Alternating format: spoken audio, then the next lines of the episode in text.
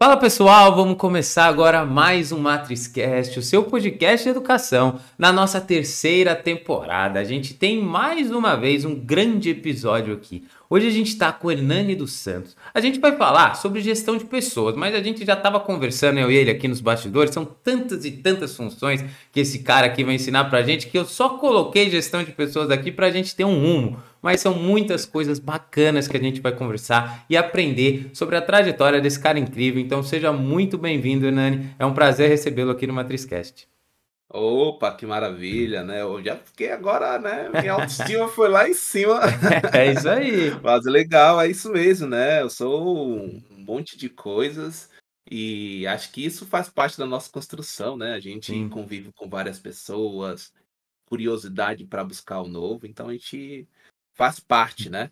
Sim, sem dúvida. E a gente fala muito, né, no trabalho sobre multifunção, aprender várias coisas, né? Isso é importante como construção do profissional, né? Eu vejo porque as coisas vão mudando o tempo todo né? Então, assim, você sempre está aprendendo coisa nova e aí vai aprender outras coisas. Isso acaba, né, fazendo de você um profissional, né, que consegue lidar com situações diferentes, que consegue fazer funções diferentes. Isso é muito importante. Eu trabalho também com equipes, né, em questões de time, de esporte. Isso é muito fundamental, né? Mas enfim, agora vamos começar aprendendo sobre vocês, sobre a sua trajetória, né? Como é que foi, Enani? Porque isso é muito importante. Como a gente fala aqui com jovens e também pessoas que estão em transição de carreira, né, prioritariamente, esse é o público-alvo, são pessoas que querem entender como foi a construção até você chegar aí.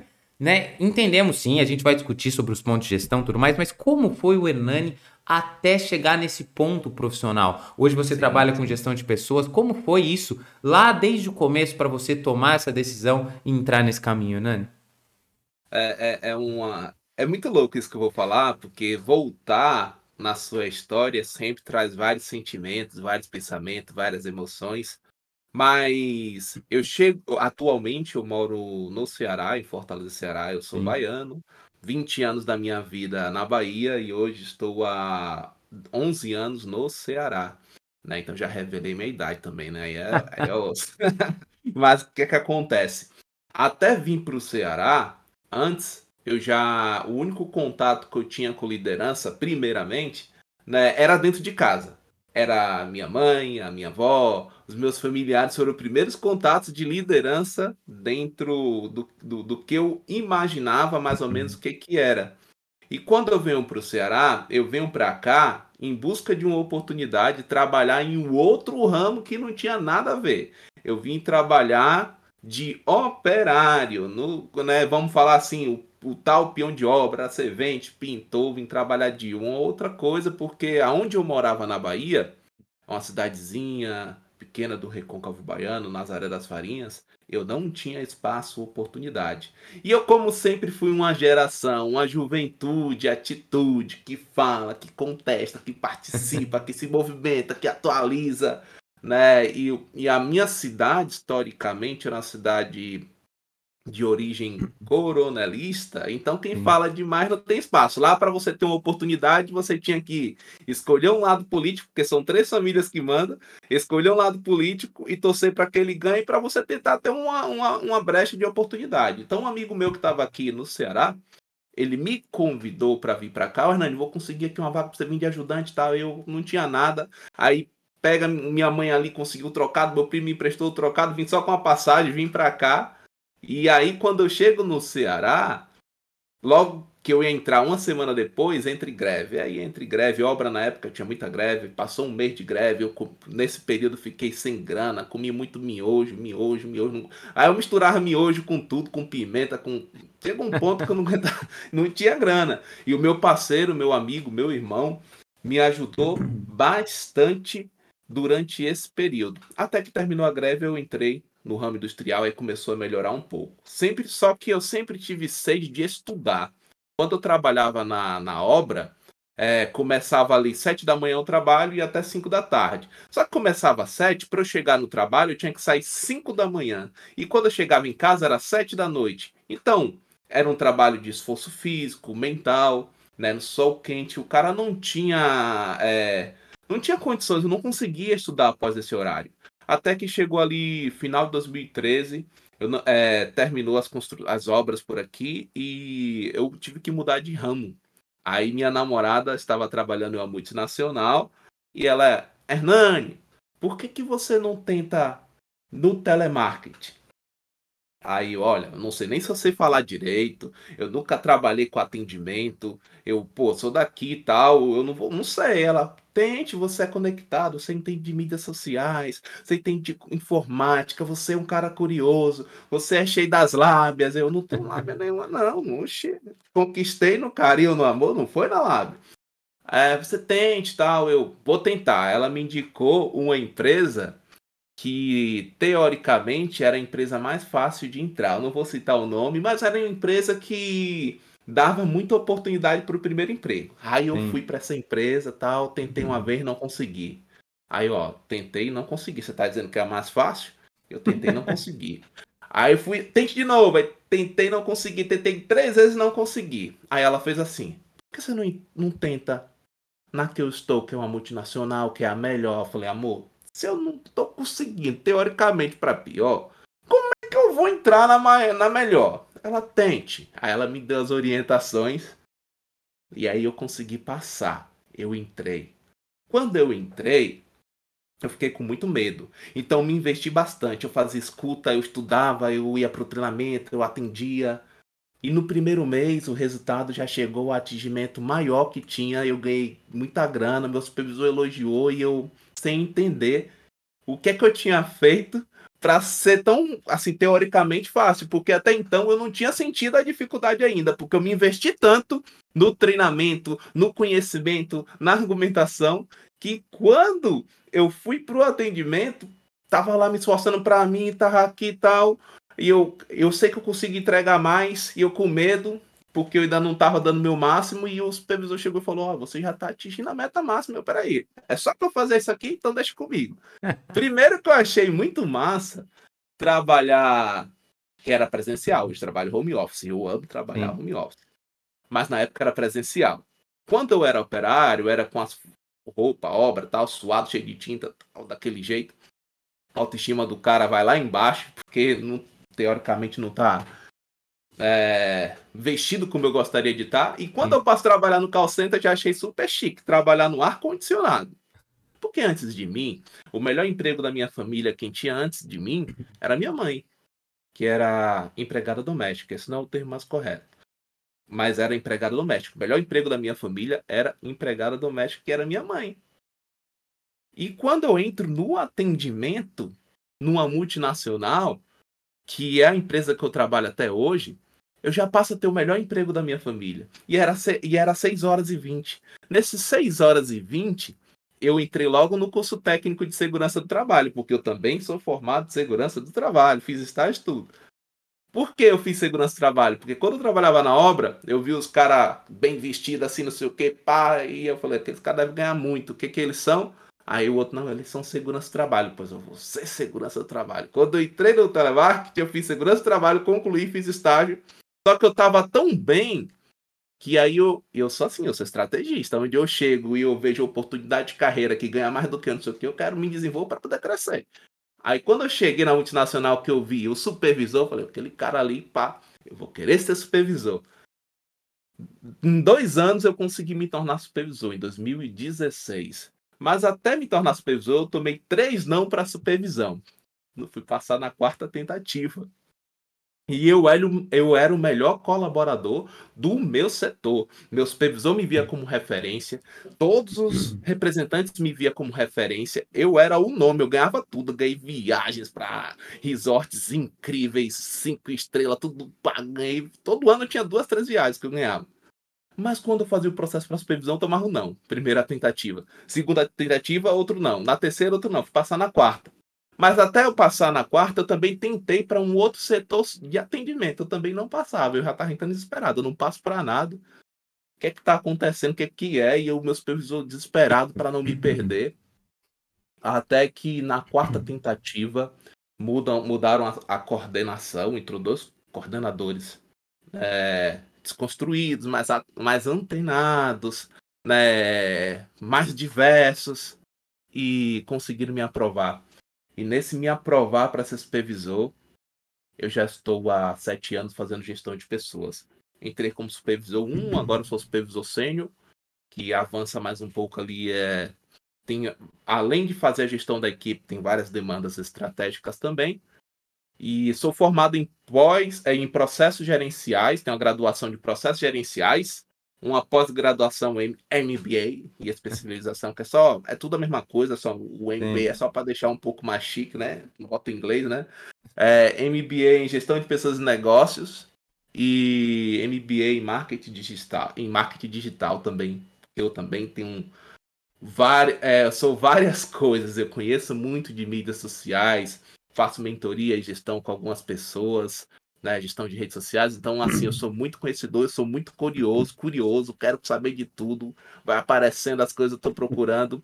E eu levo muito isso para a gestão de pessoas. E até aí, estou há sete anos trabalhando com gestão de pessoas. Já quero dar um outro pulo, né? Quero uma promoção ali que eu já sondei, já vi umas pessoas ali e tal, tentando é, tentar ser promovido. Eu estou sempre nessa busca, estudando, procurando e já almejo um outro cargo.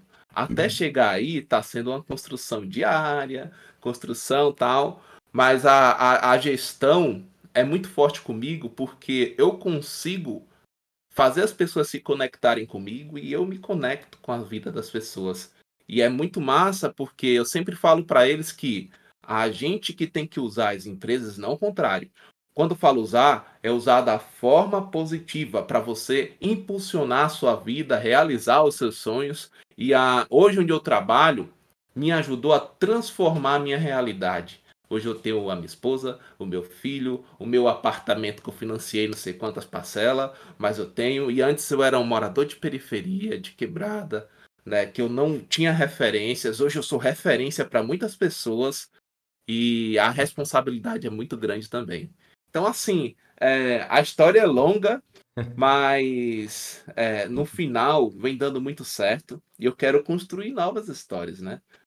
Uma, sabe, uma promoção futuramente. Tô aí tentando, me desenvolvendo do meu jeito, sem perder os meus valores, sem mudar quem sou, o que eu acredito, entregando resultado, porque eu sou também competitivo. Eu vou para cima para entregar resultado, quero ganhar grana, quero. É, eu acho que isso também é algo que eu aprendi lá com futebol, né? Quando eu jogava futebol, quando eu era atleta, e muito tempo atrás. Mas atualmente eu venho nessa busca né, incansável de tentar ser melhor a cada dia no profissional e no pessoal também.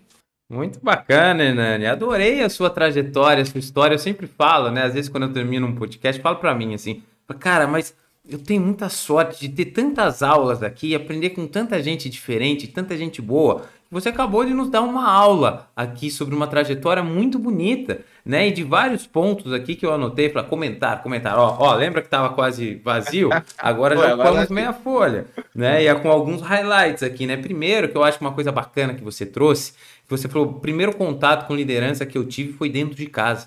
Né? A gente tem, né, os jovens às vezes, todo mundo, vai, não vou falar só dos jovens, mas a gente tende a buscar inspiração longe né? Eu fui perguntado, eu fui dar uma palestra na faculdade que eu fiz, e eles perguntaram para mim quem foi o meu, quem é o meu maior, é, como que foi?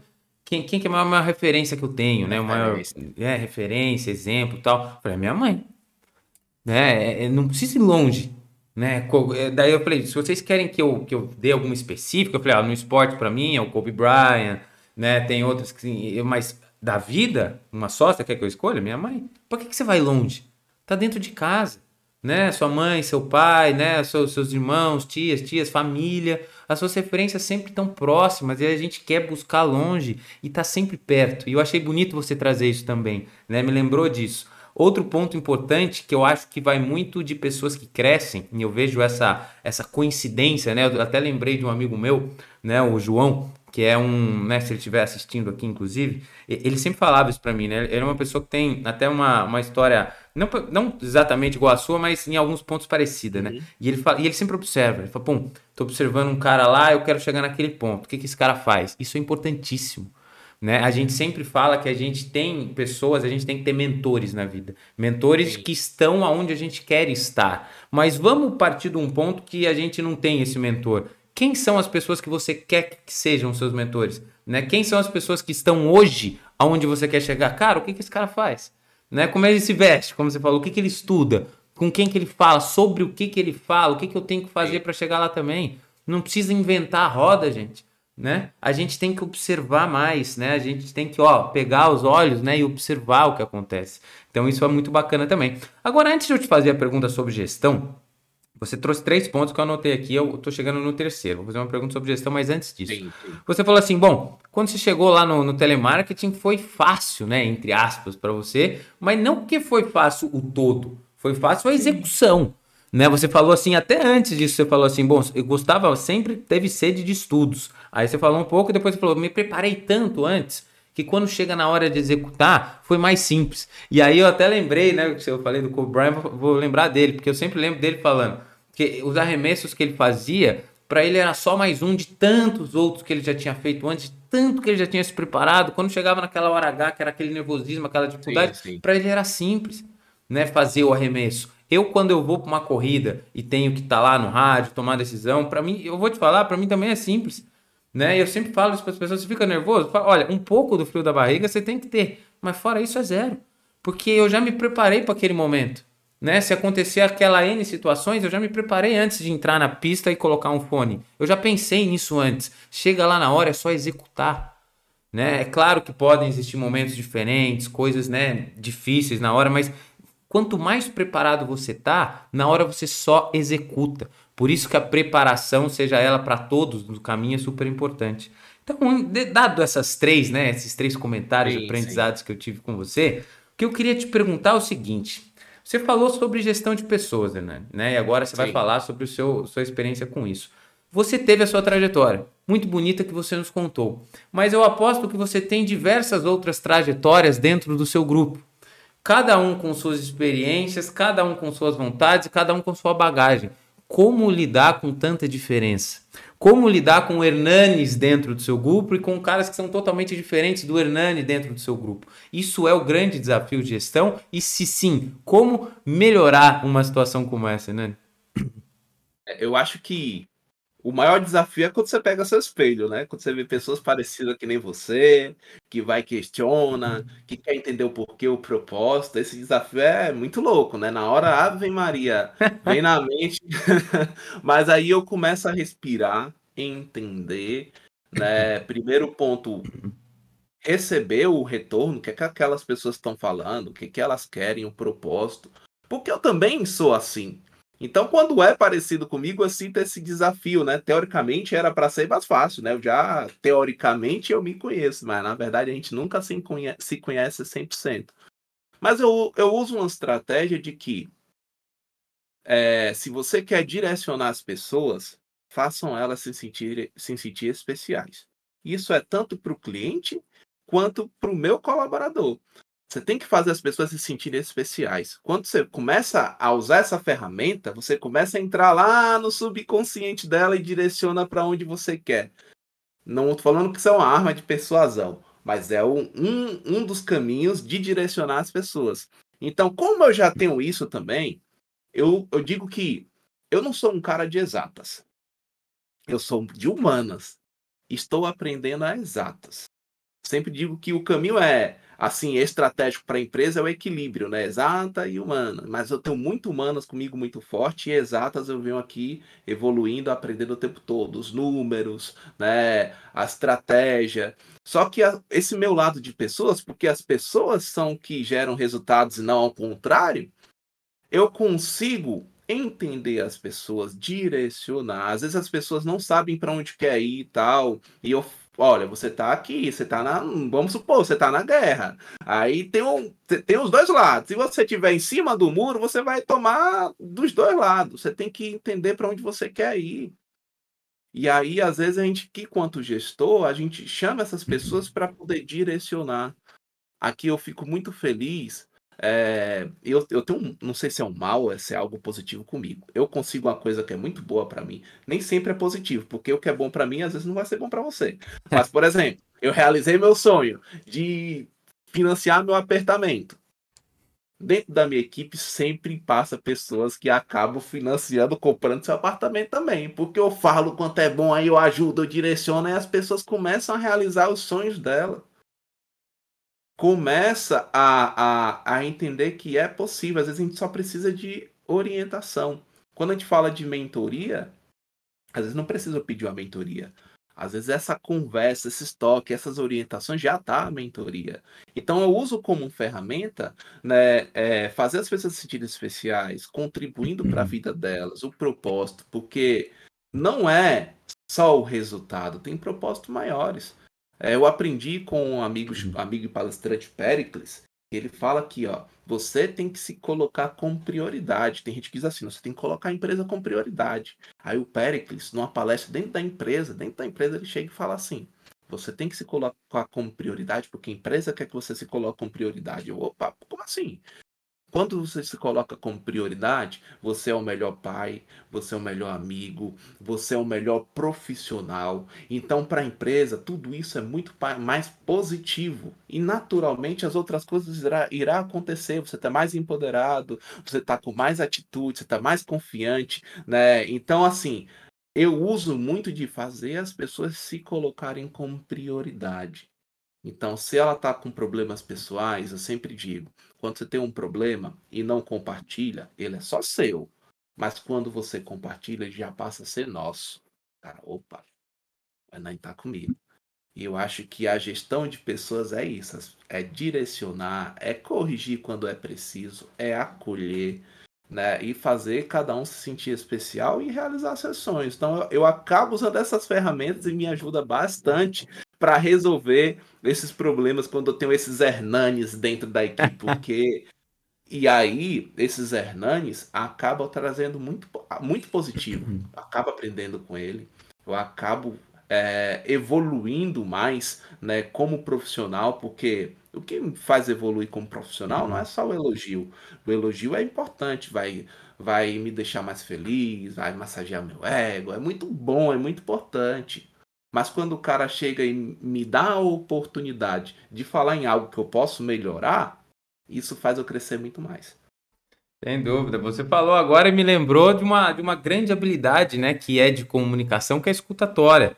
Né? E você aprende quando você escuta, né? E eu até lembro também sobre outra habilidade que eu, que eu tive aqui, né, que me ensinaram sobre humildade né, em ter humildade para aprender com os outros, né? E isso é fundamental. Eu estou aqui aprendendo com você, como eu te disse, ó, já tenho meia folha aqui de aprendizado. Estamos partindo para uma folha completa. E tudo que você me traz aqui é fundamental, é tudo que eu escuto, né? Eu tento absorver para mim também. Eu sempre falo que as trajetórias que vêm para cá, né, elas são diferentes em caminhos, mas elas têm muita coisa em comum. Muita coisa em comum. Muda o caminho ali, a profissão, tudo mais, mas em comum lá tem várias coisas. Isso é muito importante. Agora, né, como você disse aqui, ó, você tem que se colocar como prioridade. Eu li isso uma vez, acho que foi no, eu não lembro, eu sou péssimo em, em, lembrar as pessoas que falam, mas eu li assim, pessoas, é, eu, eu sempre falo, mas um dia você você você processado por plágio, mas eu nunca falo que sou eu, então tá tudo bem. Então assim, pessoas boas, né, pessoas felizes, é, deixam outras felizes. Pessoas curadas curam pessoas, né? Pessoas tristes entristecem pessoas, né? Pessoas doentes adoecem pessoas. Então, você reflete o que você tá. Sim, sim. Né? E eu, todas as vezes que eu parei na minha vida e me senti bem, cuidei da minha saúde, treinei do jeito que eu gosto de treinar, eu tenho uma bicicleta ali, né? Eu faço triatlon e ultramaratona. Tô treinando para correr 100 km, né? Então, assim, eu gosto muito Legal. de esporte. Então, assim, eu vivo isso, isso me faz bem. Eu, se eu fico sem esporte, eu tô mal. Mas todas as vezes que eu tô bem, né, me, me, me estudando, por exemplo, né, uma pessoa que vai lá, se atualiza, tudo que eu aprendo, eu jogo pro meu trabalho. Eu tô fazendo hoje um projeto totalmente diferente que eu busquei fora um conhecimento e aplico no trabalho. Ou seja, quanto mais eu me desenvolvo e tô priorizando a mim, eu tô ajudando a empresa também. Então, claro que isso é fundamental. Que bom que temos gestores e líderes que pensam assim. Agora, Hernani, é o seguinte: você tem também sobre alguns pontos que eu tinha anotado para te perguntar. É, você Sim. fala sobre gestão coletiva, gestão pessoal, mas você fala também muito sobre diversidade. Né, que tem é, diversidade é dentro de uma gestão, né? E a gente, assim, até atualmente, né? Esse, esse episódio está indo pro ar agora em julho, mas a gente teve há, dois meses atrás casos, né? E recentes, estamos tendo né, no futebol publicações sobre racismo, sim. né? Que a gente teve uma grande infelicidade lá no caso do Vinícius Júnior, que foi ridículo. A gente teve um outro caso de um cozinheiro agora recentemente que foi no programa de televisão que também foi ridículo, né? Então a gente tem vários episódios e a gente sabe que isso é normal e comum, infelizmente. que esse ridículo ainda é normal. Mas como você, como gestor, atua no, neste ponto? Como você entende essa questão horrível que existe sobre racismo, e não, e não só talvez sobre eh, racismo de, de cor, né? Estou falando sobre diversidade também, pessoas que são homossexuais, né? Ou, ou têm outras orientações. Mas como que você, como gestor, lida com essas diferenças? E se isso realmente é algo que existe aí no mercado de trabalho, tem que ser cada vez mais exposto e cada vez mais falado para que nunca mais se ocorra? Esse ponto é muito importante falar, porque a primeira base de tudo é o conhecimento. Quando a gente fala em letramento racial, as pessoas pensam que só quem tem que estar letrado são as pessoas negras. E as pessoas brancas têm que ter letramento racial e entender a importância de quando ela extermina o racismo que tem dentro dela, ela cresce mais como profissional, como ser humano, é melhor para tudo. Então, trazendo aqui hoje esse Hernani aqui teve que destruir vários outros Hernanes. Eu venho de uma família é, evangélica, assim, não é? é? Católica, evangélica, tal, e muitas coisas com conceitos, visões é, preconceituosas, algumas coisas homofóbicas. Então, eu, é, é homo, homo, é, homofóbicas, LGBTfóbicas também. É, vamos colocar também aqui intolerância religiosa também. Várias coisas que tem isso o Hernani tinha. Quando o Hernani começa a ter acesso ao conhecimento, ele começa a destruir esses demônios que tem nele. E quando ele começa a destruir esses demônios, vou usar assim, tá? Que é muito ruim, esses demônios que tem nele, homofobia, LGBTfobia, intolerância religiosa, né, o machismo, que é uma estrutura gigantesca, ainda estou nesse processo, porque é uma estrutura giga, gigantesca, né? Desde quando a gente fala que o, o, o Deus é pai, já começa aí já dando um, um direcionamento masculino para uma entidade que é o todo, né? Então, quando eu começo a desconstruir, a destruir tudo isso, essas coisas que tem em mim, começa a nascer o um novo Hernani. E tudo isso vem com conhecimento quando eu conheço a minha atual companheira, que ela é feminista, que ela já está muito mais avançada nesses pontos comigo, começa a conversar comigo, começa a me direcionar. Então, começo a aprender isso. Eu tinha 21, 22 anos na época, né? 21, 22 anos, carregando todas essas questões que são estruturais no nosso país e em uma boa parte do mundo. E isso não significa que ser estrutural a gente tem que aceitar. Não, é estrutural, a gente tem que derrubar essa estrutura e criar uma outra coisa que seja melhor para todo mundo, melhor para o meu filho, né? melhor para os nossos filhos, melhor para a gente também. Então, o primeiro passo foi o conhecimento. E nessa busca incansável por conhecimento, curiosidade, eu vou trazer esse tema de curiosidade porque é legal. Porque a gente, quando criança, a gente pergunta tudo, a gente é curioso, pergunta tudo, tudo, tudo a gente pergunta. Aí vai crescendo, vai ficando ranzinho, vai ficando chato, deixa de ser curioso. Deixa de ser curioso, deixa de se conectar com a curiosidade, que é o que desperta para você poder aprender. E eu despertei muito isso né, em mim a partir ali dos 24 anos, e com a chegada do meu filho é que eu tô mais curioso ainda, porque eu percebo quanto isso é fantástico no meu filho que tem um ano quanto é fantástico você ser curioso, aprender, se encantar com tudo. Então eu comecei a buscar, ler livros, né, assistir youtubers, participar, né? Não é porque eu sou um cara hétero que eu não vou participar de um protesto, de uma manifestação é, LGBTQIA+. Não, eu tenho que estar tá lá para poder fortalecer. Não é porque a, a, a, tal pessoa ela é branca que ela não vai participar de um evento antirracista, ela tem que estar tá lá, porque a voz dela é importante para que outras pessoas que nem ela também escute, né? Então, o conhecimento é muito importante. Hoje eu vejo muito, além de casos de racismo na mídia, mas dentro das organizações também, incluindo gestores sem saber lidar como, porque tem as, a, as suas percepções de mundo que nem eu tinha, a diferença é que eu, eu fui buscar conhecimento, me permiti aprender e eu entendi que o mundo muda. A gente muda, a cada seis meses a gente é uma coisa diferente, o mundo muda. O que era lá nos anos 2000, agora 2023 já é uma outra coisa. A gente tem que acompanhar essas mudanças. A gente não tem que estar tá, é, tal, não. Tem que acompanhar essas mudanças para ter uma sociedade melhor. Então, muitos gestores não se preocupam em entender isso. Quando fala de vaga afirmativa, não, é porque o preto quer tomar a vaga do branco, não, é porque aquelas vagas que tem ali não tem pessoas pretas lá. A gente precisa colocar para ter visões, percepções diferentes, para representar de forma demográfica o que é a sociedade brasileira. Né?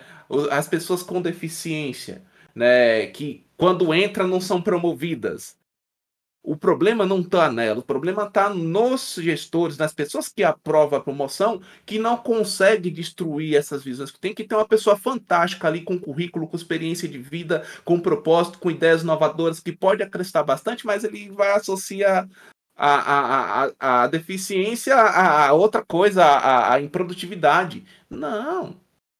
O problema está nos gestores. O problema está em que bate o martelo, que não vai procurar informação. Recentemente, agora, eu ganhei da empresa um reconhecimento e ganhei um valor aonde era para gastar só com, com, cursos, compra de livro, essas coisas, uma plataforma. O primeiro curso que eu comprei foi gestão da diversidade. Eu não estava com grana para pagar, foi o que eu fiz também. Gestão da diversidade. Online. Né? É fácil online? Não é fácil, tem que ter muita disciplina. Mas fiz online. Aí já peguei um de oratória, já peguei um de marketing pessoal, porque eu sou muito ruim para me vender. Quando fala essa palavra, você tem que vender, você tem que se vender. Se se vender, batia com se, se corromper, mudar seu. Eita, dá um, uma confusão na minha mente até que eu fui entender que o se vender é você mostrar o que você está, que você está fazendo, mostrar o seu trabalho, mostrar o, seu, a, o quanto você é, consegue entregar, né? Então, eu estou aprendendo isso também. Então, é buscar, o primeiro passo é buscar conhecimento. E quando a gente fala de empatia, não é só na forma, não é para ficar só na filosofia, ela tem que estar em atitudes. A gente tem que sentir, a gente tem que contribuir, a gente tem que entender, né, que é importante além de trazer as pessoas pretas, as pessoas com deficiência, as pessoas trans, além de, de colocar nas empresas, a gente tem que incluir fazer cada vez mais elas entenderem que elas são importantes, dar oportunidade para realizar, para realizar, para transformar a realidade delas, assim como aconteceu comigo. Mas para isso, o primeiro passo é quem bate o martelo tem que destruir os demônios que estão nele. O racismo que está nele, destruir a LGBTfobia que está nele, o capacitismo que está nele, destruir todas essas coisas para construir um novo ser que vai ser muito melhor de forma executiva para ele, para a empresa no todo. E é pesquisa que aponta uhum. isso, pesquisas em Harvard, várias coisas que apontam isso. Não é filosofia, são pesquisas, são dados, são números. Vamos mudar o Google, procurar, que vai ter várias, inclusive da Harvard, vai ter lá também. Então, é, é pautas que são necessárias. Sim, muito bom você trazer isso, né, Nani, falar sobre, sobre tudo. Você falou assim, um conhecimento ele derruba o preconceito. Eu anotei aqui. E você sabe que uma das coisas que eu, que eu sempre falo que assim, bom, vamos supor que cheio de problema o país, né? Não é só educação, né? Educação, saúde, segurança, tal, tal. Mas assim, se você fosse começar, né? Porque a gente sempre critica, o que você faria? Eu, eu fiz essa pergunta para mim mesmo. Eu falei, eu investiria em educação. Porque educação, tem um livro que chama o, dos hábitos, esqueci o, aquele livro amarelo, sabe, do hábito, e, e ele fala sobre hábitos angulares. E, e, hábitos angulares é como você tem um hábito, por exemplo, você já está exercitar, você automaticamente vai criar um hábito de co comer bem, um hábito de dormir melhor, porque você vai precisar. São coisas que uma coisa influencia a outra. E educação, para mim, ela é uma solução angular. Porque, assim, pessoas. Eh, quando você tem uma, uma população mais educada, essa população ela tende, né? Por exemplo, se tem mais educação, a tendência de você fazer né, violência é menor né? De você ser um cara violento, de você sair querendo matar, você pegar um carro e sair dirigindo igual um maluco, achando que você está numa pista e sendo que você está na rodovia, é menor para uma pessoa que teve educação. Né? Uma pessoa que teve educação, ela entender a questão de alimentação, por exemplo, sim, porque eu entendo que você pode, né, é caro alimentar direito, entre aspas, mas assim, você pode ter escolhas melhores, né, priorizando sua saúde, qualquer um, né, ou pelo menos uma boa parte. Então, assim, ajuda se você tiver uma pessoa mais educada. Isso aí já melhora um pouco a saúde, o outro melhora um pouco a, a segurança. Né? Você melhora a questão econômica, porque pessoas com mais educação, elas tendem a conseguir melhores oportunidades. Então, assim, a educação é fundamental, como você disse. E você falou com, como se ela quebrasse preconceitos, né? Eu conheço muita gente que, em tese, não é preconceituosa ou racista, mas ela não entende que estruturalmente ela é.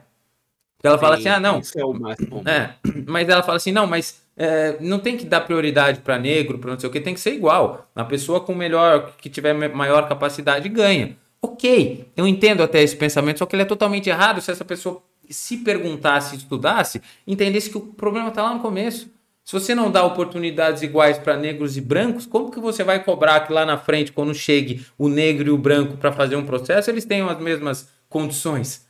Porque a, o problema tá lá, né? Como a gente teve um, um cara que foi o Samuel, ele fala: bom, os caras que estão na rua, os caras que estão ali, estão a minha cor, Fábio, não a sua. Né? Então, assim, a, a minha raça, ela tem, ela tá mais presente nas periferias. Então, assim, a gente precisa fazer o que você falou. Né? Por que, que com uma população que, que tem X% né, de, de, de, uma cor e de outra, por que, que na hora de, de a gente fazer essa visão dentro da, das indústrias corporativas não é igual? É desbalanceado? Tem uma coisa errada. Né? Então, assim, uma das coisas que eu aprendi, primeiro, que você falou, é que a gente tem que sim lutar a, a desigualdade do outro. Né? Eu já participei de movimentos para mulheres no automobilismo né? Mesmo não sendo mulher, eu tô lá como representante do homem, dizendo Sim. eu também me importo, né? Porque quando a, as duas partes se juntam, aí sim eu acho que o movimento ganha força. Quando o negro e o branco tá junto, quando o homem e a mulher tá junto, quando o trans e o cara que não o heterossexual tá junto, eu acho que é aí que ganha se força pra gente destruir essa, essas barreiras, esses preconceitos, essas coisas que não deveriam existir. Bom, agora, dado isso, Olha, você viu que eu, pessoal, estou doente hoje, né? Eu falei hoje, antes do, da gente começar por Nando, que eu ia tossir umas 20 vezes. Eu ainda não tossi. É um muito tá, pouco. Tá na segunda. Estou na segunda. Só uns pigarrinhos.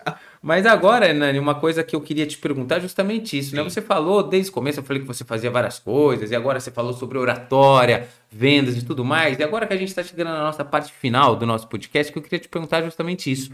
Né? Você fala também sobre marketing digital, você tem outras habilidades como é, Hernani, construir dentro né, dessa tua trajetória profissional outras habilidades? Né? Como é o Hernani que tem a gestão de pessoas, mas também fala sobre mentoria de carreira? Como que é ter o Hernani que faz a gestão de pessoas, mas também fala sobre marketing digital? O quanto isso é importante para você, essa, né, essa multitasks que você é, multitarefas, né, ou entender de coisas diferentes? Como é isso? Importância para o profissional, Hernani? É, é, antes de chegar na importância, a necessidade trouxe a busca por essas habilidades, né? Então, por exemplo, com, como é que começou? Eu já conhecia um pouco, né? Chegada ali do Facebook, eu digo aqui que eu tive a oportunidade de ser milionário. Com qual, onde foi essa oportunidade? A primeira foi com o Bitcoin um amigo meu somos nerd. Dois, somos dois. Ó, um amigo meu nerd, isso foi em 2008 ou 2009 por aí, e ele chegou, ó, surgiu uma tal de uns, uns negócios, moedas digitais aí, do, assim a informação chegava do, dos gringos aí, que é tal, disse que isso aí vai ser o futuro, e é um centavo na época, era um centavo, era dez centavos. Ah. É, vou comprar umas, não sei o que tal. Eu falei, não, cara, isso aí vai, é, pra, é hacker, não sei o que, não vou nisso aí não. Você.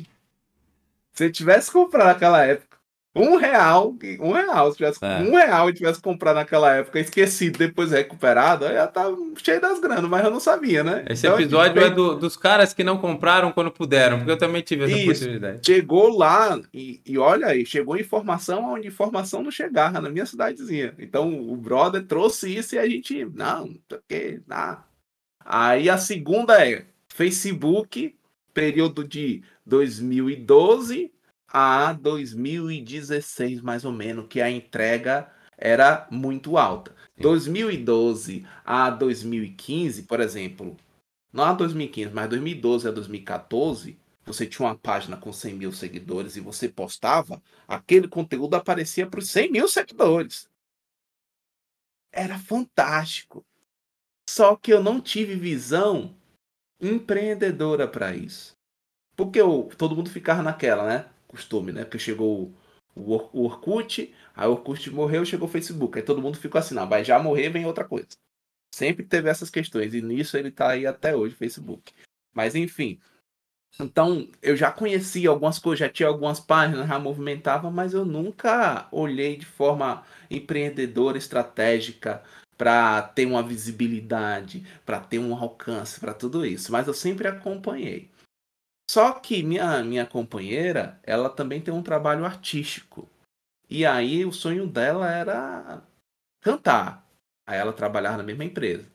Aí um dia ela saiu, eu falei, ó, seguinte, você saiu, tem sua grana, ou a gente compra seu apartamento, ou vamos investir no seu sonho. Vamos investir no seu sonho? Vamos investir no seu sonho. A gente se estruturou. Eu vou fazer assim: você vai criar a arte e eu vou ser a parte da gestão executiva e a parte de mídias eu vou aprimorar. Então fui fiz alguns cursos, entendi que dentro das redes sociais tem muito de psicologia, né? Muito, muito, muito, muito mesmo, né? De como direcionar, persuadir, engajar, fidelizar. Então fui estudar sobre isso, aí estudei também sobre posicionamento, gastei muito dinheiro em vão posicionando errado. A pior coisa, tem muito dinheiro posicionando errado. Então fui aprender e desenvolver sobre isso. Fui, continuei desenvolvendo. Pronto, chegou a, a alta do, do marketing digital, né? Do social media, de várias coisas. Inclusive, nas eleições de 2018, foi algo que eu deixei de ganhar dinheiro também, porque eu poderia ter é, pego candidatos e tal, mas eu não quis, porque eu estava focado no meu trabalho. Então, com toda essa necessidade, primeiro, fui buscar o conhecimento. E aí hoje, hoje eu tenho, um, eu tenho uma página que tem 900 mil seguidores, né? Uma página de conteúdos variados no, no Facebook. Na verdade, é a minha página, que era uma página artística, e virou uma página como se fosse um perfil pessoal, porque eu também tenho uma loucura, eu não gosto de seguir padrão. Eu gosto de ser autêntico. Então, se for abrir meu Instagram, ele não vai ter aquele padrão bonitinho, tal, não sei o que, não. Meu Instagram sou eu. Vai ter filmagem simples, filmagem da hora, tal. É isso, é real. Porque eu não vou vender uma realidade que eu não tenho. Eu vou vender o que eu tenho e que as pessoas consigam ter ou até melhor. Mas eu não vou aproveitar que eu estou passando num local que dá para bater uma foto maneira, bater uma foto e criar uma realidade que eu não tenho. Não eu faço a rede social tentar ser um pouco do que eu sou e não tentar viver um mundo que não é meu. Depois que se eu conseguir chegar nesse mundo, tal, legal. Então, assim, eu sempre trabalho é a vida como ela é. Né? É a arte imitando a vida e não a vida imitando a arte. Né? Então, eu sempre faço isso. Então, esses conhecimentos que eu adquiri me ajudam. Até hoje já estou estudando um pouquinho de LinkedIn e tal. Algumas coisas que é importante. Né? Mas TikTok eu já já estou dominando ali algumas coisas, de gestão de tráfego, não gestão de tráfego do Google Ads, do TikTok, do Facebook é o que eu mais domino, que hoje é Facebook, Instagram e, e o WhatsApp. Então a gente tem que acompanhar, porque, por exemplo, é, se eu quiser vender palestras, exemplo, eu não tenho esse sonho, mas se eu quiser vender palestras, não preciso contratar alguém para poder fazer. Eu faço. Faço muito bem. Né? Ah, tal, fui buscar conhecimento, assisti vídeos no YouTube, achei um curso tal muito bom, eu fiz, fui buscar curioso, paguei curso que não valia a pena, mas paguei um que valeu muito a pena. Né? Então é isso, é. E, e, e aí o que é que está acontecendo dentro da empresa que eu trabalho? Hoje, eu falei aqui o programa que a gente, por exemplo, que eu uso, né? O StreamYard. StreamYard eu tenho um domínio de fora, não tenho um domínio do OBS porque eu não quis estudar sobre isso. Mas além de marketing digital, eu também sou videomaker, eu filmo, edito, eu tô meu home studio aqui, se eu quiser gravar o microfone aqui. Ah, tenho vários conhecimentos, várias habilidades. Tenho minha GoPro Hero 6, tenho minha câmera outra aqui para fotografia, para filmar. Pega minha esposa, a bichinha vai, filma. então, assim, é, várias habilidades. E hoje, dentro da empresa que eu tenho, ela usa o Workplace de uma forma corporativa, onde só quem é funcionário tem acesso. Estrategicamente, eu já domino, então eu não preciso depender de uma área de comunicação se eu quiser fazer uma live com convidados no Workplace. Eu tenho acesso à plataforma e eu faço. E aí eles já estão me procurando. Como é que faz? Eu, lá. então é assim. Então, todas essas buscas incansáveis por aprender um pouco de tudo, tá me ajudando para várias coisas. Alguns momentos eu estava à frente do que estava acontecendo, né? E eu não percebia. O primeiro foi do Bitcoin, né? Que aconteceu. Segundo, do Facebook. E agora essas coisas que eu aprendi dentro da empresa está me favorecendo bastante e tem muito potencial, muito potencial. A, a inteligência artificial, ela é artificial, ela não vai conseguir substituir a gente. Vão tentar, vão tentar, mas ela não vai conseguir substituir a gente. Porque quem compra, quem precisa comprar, quem traz a grana, tudo isso são pessoas. E as pessoas que conseguem se conectar às pessoas são outras pessoas. Então vai ter trabalhos que quem vai se conectar às pessoas são a gente, não a inteligência artificial não vai conseguir. Vai tentar, mas não vai. A não ser que chegue num negócio de filme aí e tal. O que a gente tem que ter é estudar para ter habilidade para poder conduzi-las também.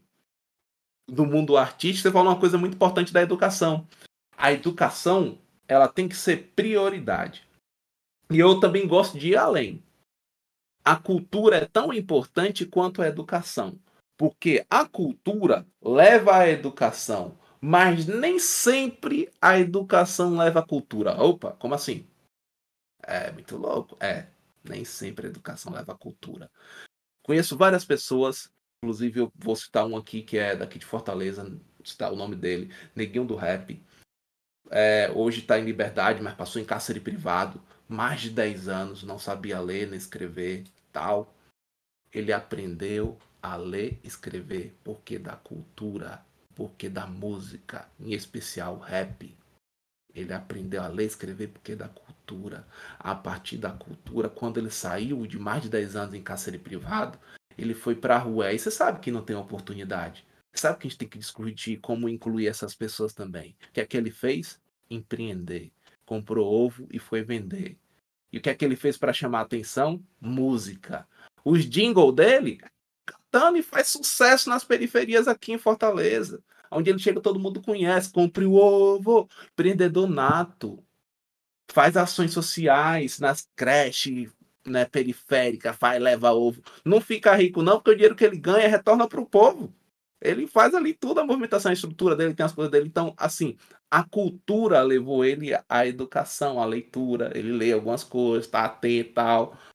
Mas tem pessoas que tem pós, que é doutorado, que não vai até a cultura, que faz parte de uma estrutura, que não vai conhecer a cultura, a importância das artes, não vai buscar, tem bloqueio, diz assim, ó, música boa é só a música antiga. Eu sou amante da música antiga, sou amante, mas também tinha seus problemas não vai pro, procurar conhecer como é montado todas, todas essas coisas. Não vai. Não significa porque você tem um doutorado, por exemplo, que você conhece tudo de cultura. Não, é uma coisa tem a ver com a outra. Mas a cultura vai ter que te levar à cultura, à, à educação, porque vai ter coisas que você vai ter que, até para compor, para qualquer coisa, você vai ter que dar uma pesquisada. Não é só. Eu, eu, particularmente, eu não acredito em talento. Ah, eu acredito em dedicação. Talento? Ah, não, talento, como assim? Eu não acredito, que eu acho talento primeiro injusto. Não é possível que um vai ter talento para isso, outro para esse, esse aqui não vai ter talento. Não. Eu acredito que os meios que você convive geram habilidades. Se você nasce numa família, nem sempre, mas você nasce numa família que respira futebol, que fala futebol, te leva para o campo desde pequeno para ver jogo, que só fala sobre isso isso aqui, você não vai ser o Neymar. Mas um mínimo de futebol você vai entender. Meu filho tá aqui chutando a bola e gol, chutando a bola e gol, já começou. É o talento? Não, é a influência. Ele foi pra creche na quadra, botaram lá tempo pra eles brincar e chegou aqui do nada, já tá, eu já tô influenciando. Não sei se ele vai ser o Neymar, mas é influência. Então, dedicação, uhum. talento sem dedicação não é nada. Dedicação, ela é o que vai te trazer ali o, o retorno que você almeja. A Beyoncé é a Beyoncé porque ela corre na esteira cantando, porque a dedicação lá é extremo. Ela não ia chegar ali só porque ela é bonita e maravilhosa, tem uma voz, não. É a dedicação dela. O Jay-Z é a dedicação dele. E assim como várias outras pessoas, já deu uma viajada, né? Legal. Mas é, Mas é isso aí. Muito legal, muito bacana você trazer todos esses exemplos, né? Falar sobre isso, né? Eu acho que é é muito importante, né? E hoje eu tenho a mesma visão, né? Eu faço funções distintas, né? Dentro do, do, do, onde eu trabalho, inclusive porque eu só não trabalho onde eu trabalho, né? Eu tenho os meus negócios também, né? Eu tenho outras opções e isso me ajuda muito, né? Eu tenho aqui o podcast, por exemplo, né? Vou aqui, eu gravo com você, para gravar com você eu tive que aprender a falar, né? Eu tive o episódio número 33, acho, a gente está no 105, né? Há 70 episódios atrás, mais ou menos. Aí eu tive lá, o cara falou: Bom, o seu 33 está melhor que o primeiro? Eu falei, muito melhor. Ele falou, por quê? Ele falou, porque é treino. Você tá treinando, Isso, você tá fazendo, você fez um, dois, três, quatro, cinco, 33. E se agora, hoje, por exemplo, o meu 105, você acha que tá melhor que o 33? Com certeza. né? E daqui para sempre melhor, porque eu estou continuando treinando, né? As copies que eu faço, né? as artes que eu faço, porque tem que fazer toda a divulgação, eu tô lá, tô treinando, tô treinando editar, tô treinando fazer coisas que tragam emoção, né? Que sim, tem uma sim. trilha sonora, entender a importância do som aliado ali com o que você está falando, tudo isso te desenvolve e te dá outras ferramentas. O que nos faz, Hernani, é muito importante para todos os jovens, o que você falou, que eu quero contextualizar para a gente acabar, que é o seguinte, te deixa mais pronto e com um arsenal né, de, de ali maior. Né? Você não está dependendo só de uma coisa. Quando você é muito bom, mas você só sabe fazer aquilo, né? se qualquer coisa acabar, seja na empresa, seja no mercado, virar, você fica esnucado. Quando você tá tem outras opções. É, cara, hoje em dia eu já falei, eu sou um cara que eu programo. Hoje em dia a minha, minha maior função hoje é desenvolver software, mas eu vou te dizer, se eu ficasse só entrevistando e conseguisse viver disso, eu ficaria ia adorar. Porque é uma área que eu adoro também. Tem outras coisas que eu gosto, mas assim, eu tenho uma versatilidade que me ajuda quanto a profissional, quanto a perspectiva do futuro e quanto a me dá até uma certa segurança. Eu não estou dependente só de uma coisa. Né? Então, assim, para todos os jovens, é claro que eu acho que no começo, principalmente da trajetória, ela tem que ser um pouco mais focada. Mas conforme você vai se desenvolvendo, é importante você ter outras opções. É importante você buscar o conhecimento que Sim. você falou aqui, desde aqui da, da quarta linha aqui que eu anotei até o final da página, buscar conhecimento, aprender coisas novas, deixa eu entender o que, que esses caras sabem. Isso é fundamental. Bom, Hernani, eu gostaria então de te agradecer. vou deixar só um espaço para você falar tchau para os nossos ouvintes, né? Se você quiser deixar uma mensagem final, a gente chegou ao fim de mais um episódio aqui. Muito obrigado pela aula que você nos deu. Muito obrigado Opa, por todos esses rapaz. insights. Com certeza eu aprendi demais. Essa palavra é, é responsa, né? Aula. É, mas foi sem dúvida uma aula, uma, uma troca, mentoria grátis aqui. Então, muito obrigado. Espaço é todo seu, Hernani. Onde a gente pode te encontrar nas redes sociais também, que eu vou deixar os links aqui. Bom, você pode me encontrar no LinkedIn, onde vai estar é, Nani dos Santos, né? Para perfil corporativo. Para perfil artístico, né? Tem outro Hernani, que eu não trouxe ele aqui agora, mas tem ele, que é o Hernani RVM, você pode procurar também. Mas por perfil, perfil profissional, né? porque o artístico não é o meu trabalho, não é o Sim. meu trabalho. Fosse legal também, mas não é. Eu, é, o meu trabalho é gestão de pessoas, diversidade, várias outras habilidades, né? Então aí é no LinkedIn, inclusive eu estou sempre compartilhando vagas lá, que vagas externas quando, quando é para contratação externa, sempre compartilhando. E é uma rede que a gente tem que procurar a usar, porque hoje pouquíssimos locais estão se pedindo currículo. Sim. Tudo é através do LinkedIn, da GUP, né? Essas ferramentas que a gente tem que estar tá acompanhando, né? E é isso, a mensagem que eu vou falar é: o estudo é o escudo. Essa é a mensagem.